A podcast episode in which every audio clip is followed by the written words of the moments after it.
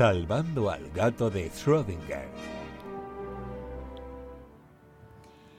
Bueno, pues buenas noches. Vamos ahora a ver qué beneficios tienen esos naranjitos que vemos por la calle con ya su azar que nos impregnan estas semanas. Y bueno, en concreto voy a traer seis beneficios. El primero va a ser uno un poco más evidente, ¿no? Que es la mejora de la calidad del aire. Y bueno, pues ¿por qué? Resulta que los árboles son grandes aliados debido al proceso de la fotosíntesis, en lo que gracias a su proceso conseguimos respirar sus desechos, que son las moléculas de oxígeno, y ellos absorben nuestros desechos, el CO2. Así que un gran compañero. Además, la superficie de las hojas de los árboles también pueden absorber partículas finas y contaminantes del aire, como puede ser el dióxido de azufre. También pueden ayudar a reducir la temperatura, lo que puede disminuir una formación de ozono y otros contaminantes atmosféricos. E incluso la sombra que proporcionan los árboles también puede ayudar a que se reduzca esa necesidad, por ejemplo, de aire acondicionado, que aquí en verano, en agosto, pues mm, bastante importante, y la cantidad de energía, por, tanto, que conlleva esta necesidad. Entonces se pueden reducir, por tanto, emisiones de gases de, de efecto invernadero.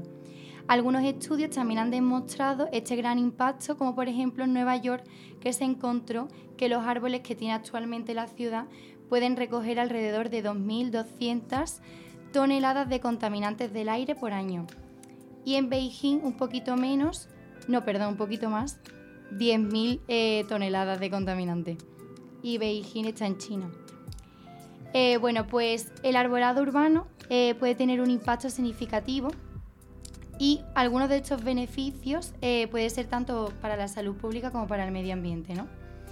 Entonces, una curiosidad es que pueden absorber eh, distintos mm, contaminantes según la especie y la ubicación.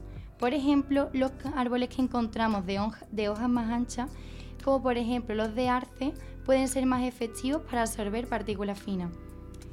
Y otra curiosidad es que hay estudios que han demostrado que según la colocación estratégica de los árboles en las zonas urbanas, el impacto puede ser mayor o menor en la contaminación en la absorción de la contaminación. Por ejemplo, situar a los árboles estratégicamente en áreas de alta congestión vehicular puede ayudar a reducirla. Y no sé si sabíais que también existen algunas especies que son indicadores de contaminación, como lo pueden ser las amapolas. No sé si habéis fijado que en, las aceras, en la carretera, a los bordes, a veces hay amapolas. Pues crecen gracias a la captación de nitrógeno. Entonces, cuando hay mucha contaminación, también hay muchas amapolas. Es por eso mismo, gracias a esa contaminación de los vehículos. Total, que no sé si es bueno o no ver un campo de amapolas, ¿no? Claro, visualmente guay, pero si luego investigas, pues no, no tan guay. y bueno, pues también hay investigadores que han utilizado ya tecnología más avanzada como sensores específicos para poder medir eh, pues la, la calidad del aire y lo que, los beneficios de cada especie, poder así clasificarla. Y bueno, pues el segundo beneficio que traigo es la reducción de temperatura, algo particularmente útil en nuestra ciudad. y es que gracias a la sombra, pues se puede mm, reducir la temperatura del ambiente, ¿no? Al final, si te vas en verano siempre apetece, ya por la tarde puedes pasear por los parques y no pasear en una calle desierta. Entonces, esto lo que hace es que mitiga el efecto de isla de calor urbano eh, por ejemplo, en Sevilla, debido a este efecto, ¿cuántos grados creéis que sube la temperatura? El estar sin árboles, dices tú. El efecto de la isla de, calor. Tres. ¿Tres? Yo diría que hasta diez. 12 por ahí. Vale, pues en verdad no es tanto, son dos grados, pero es que, mm, por ejemplo... Es la sensación térmica, ¿no? Exacto. Realmente, mm, con el problema que tenemos ahora de cambio climático, con la subida de un grado y medio de temperatura podríamos tener efectos ya irreversibles. Entonces la subida de un solo grado ya es bastante potente. Entonces, bueno, pues la presencia, como vemos, de los árboles es muy importante.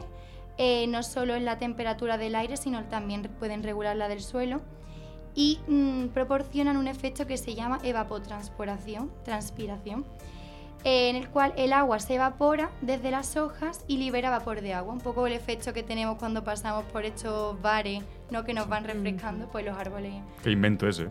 Desde luego, pues buen invento. ¿Sabes de la que naturaleza. Eso es un invento bueno y se puso en marcha en la Expo del 92. Ostras. Sí, Qué ese, invento de los aspersores que vemos en los bares, eso se hizo en la Expo del 92, además fue un proyecto de cara un poco a también lo que está, todo lo que está comentando Lía, ¿no? De cara a ese cambio climático y mitigar un poco la calor de Sevilla, que era, en este caso, en la Expo, que es un sitio que está pegado al lado del río, que con la humedad puede causar más calor, también es una esplanada, pues crearon un microclima en toda la zona de la Expo del 92 y se hacía gracias a ese tipo de aspersor.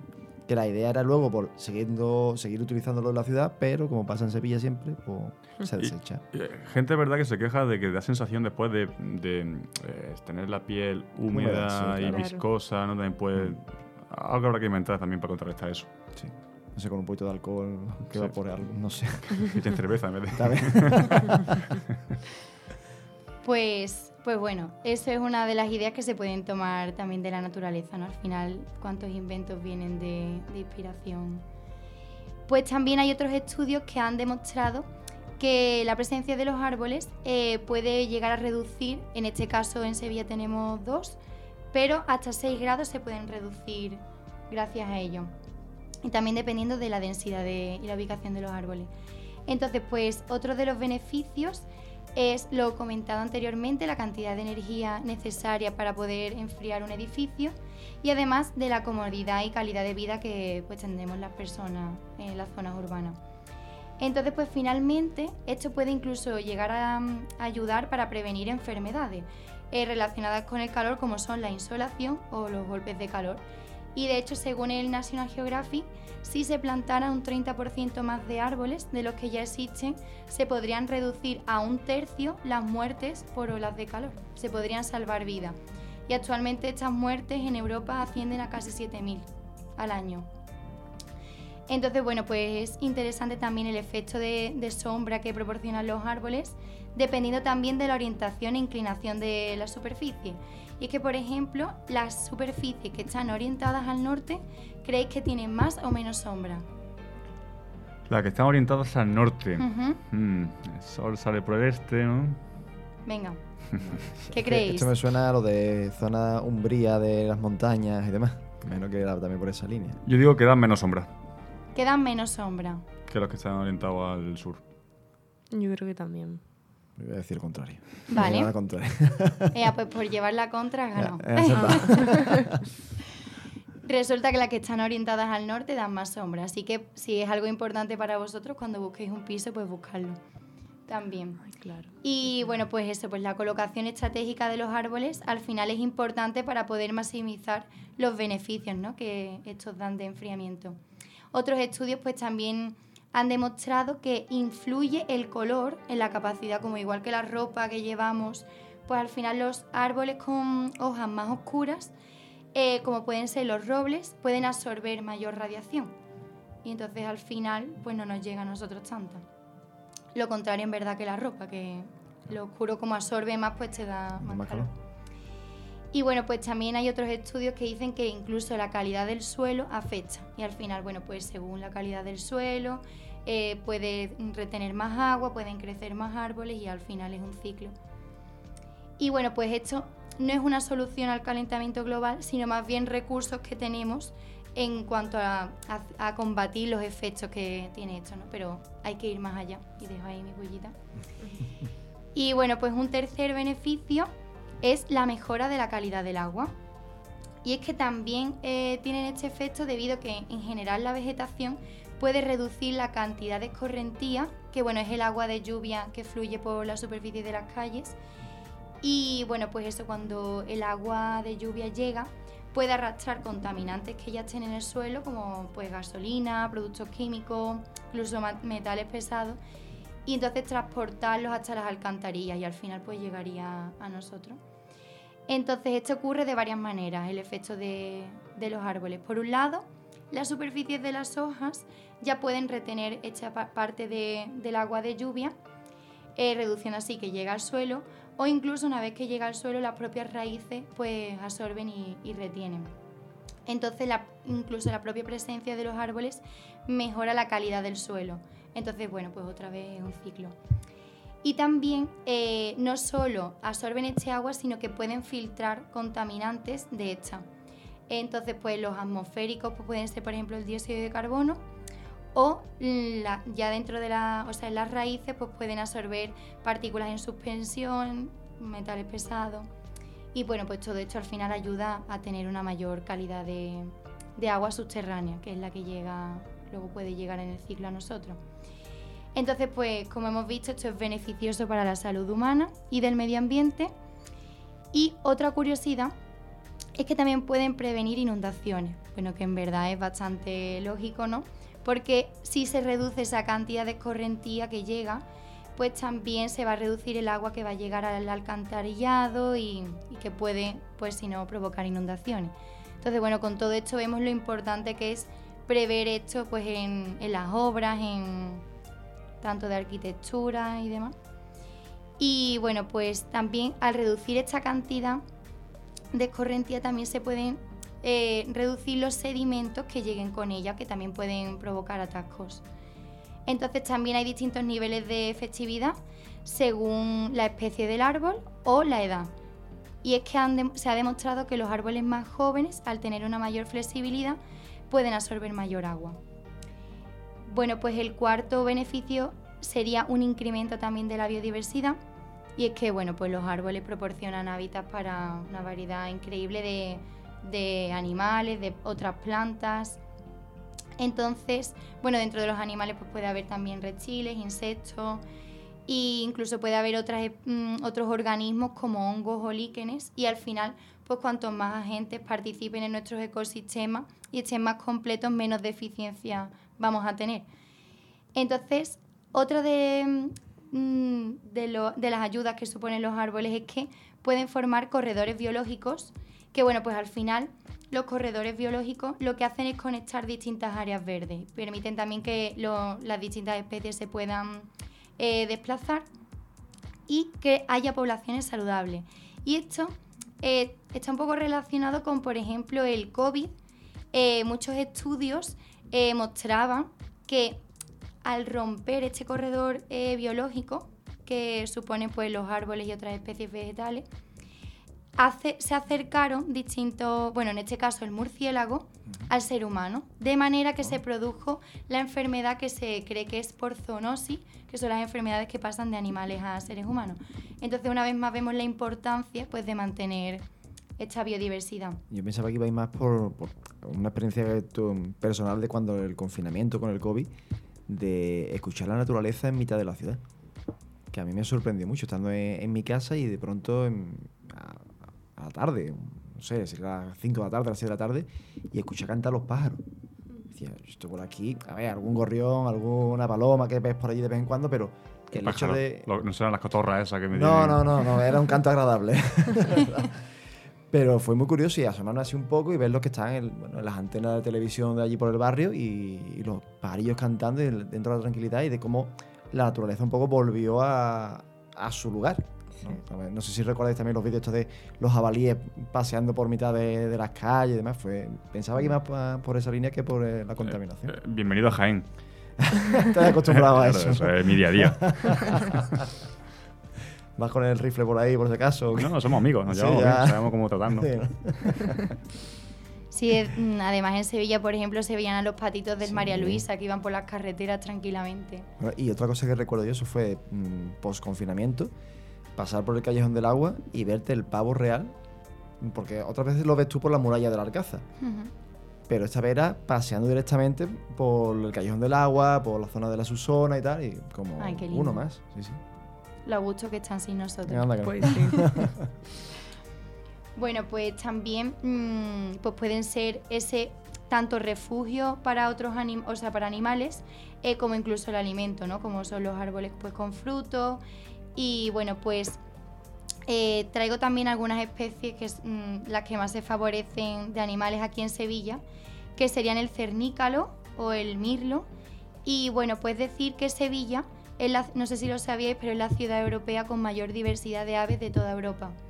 Además, debido al calentamiento global, eh, muchas aves que antes migraban ya no lo están haciendo. Entonces, pues está habiendo eso, pues más, más aves que se están quedando.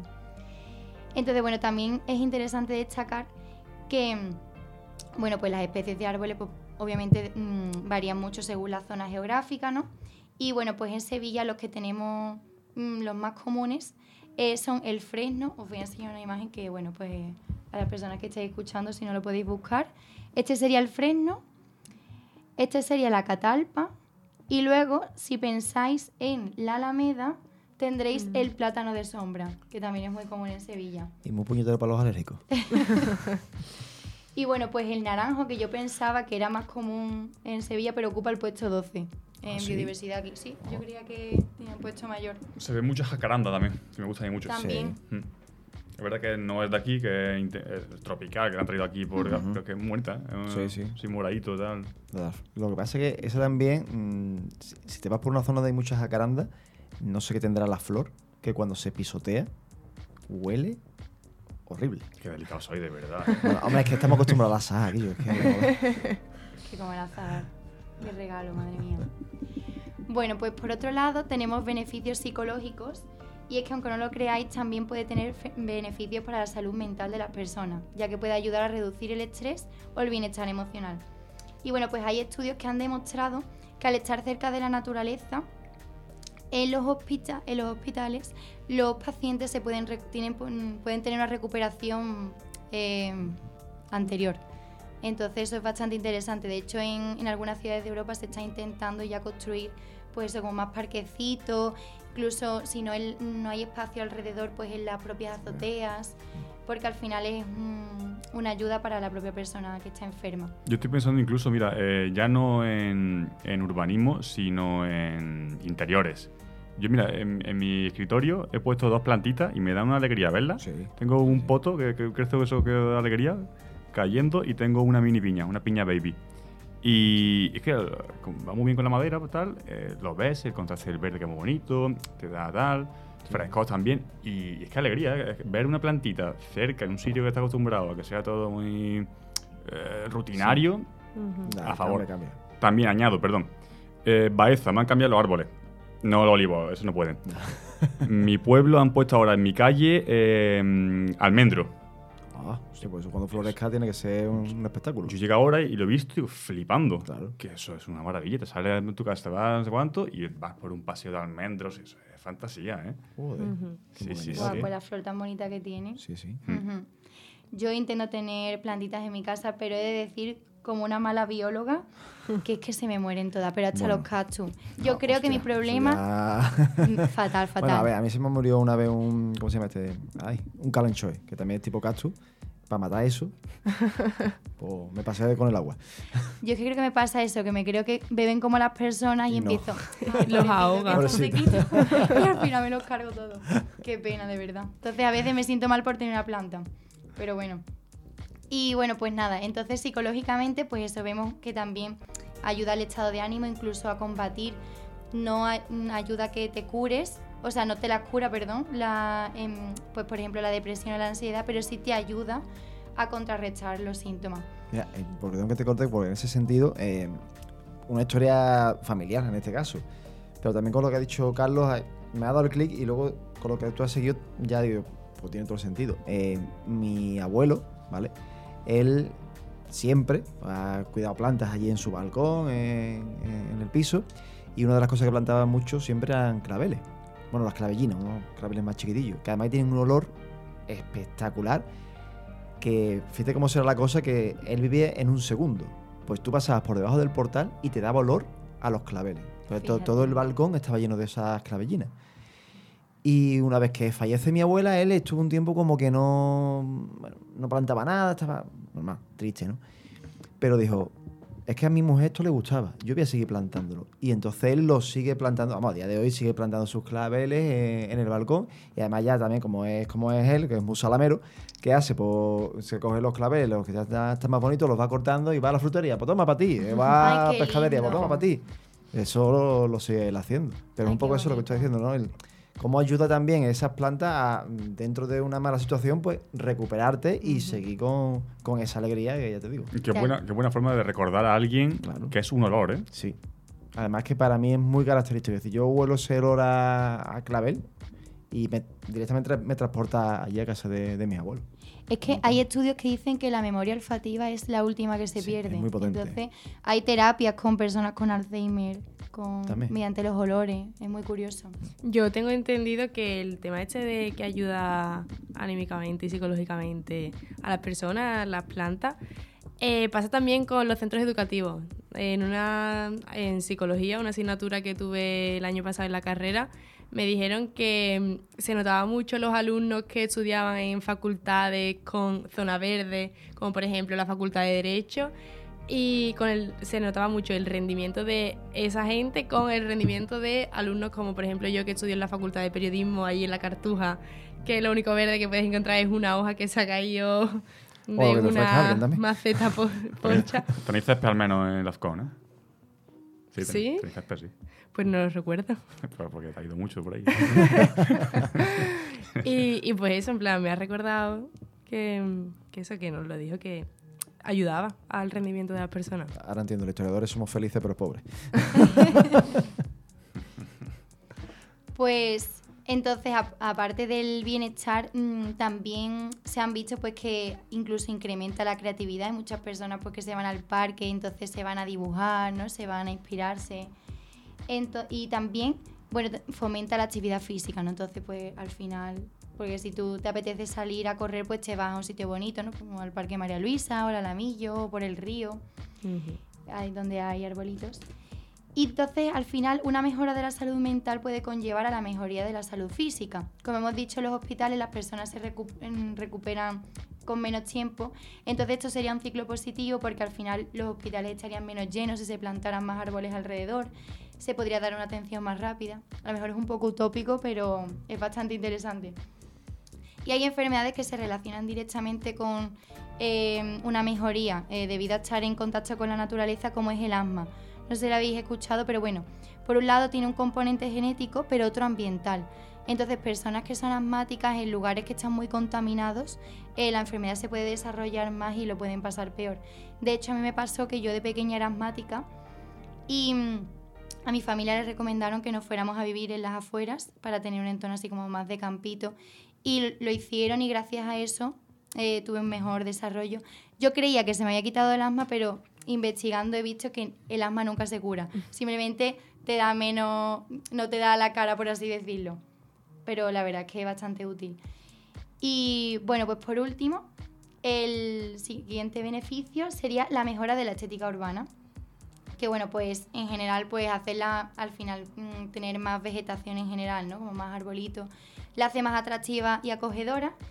Y bueno, pues eso, al añadir esa belleza de los espacios urbanos, eh, va a hacer que las ciudades pues sean más atractivas para vivir, para hacer turismo. Y bueno, pues mm, el año pasado el número de turistas en Andalucía ascendió a más de 30 millones.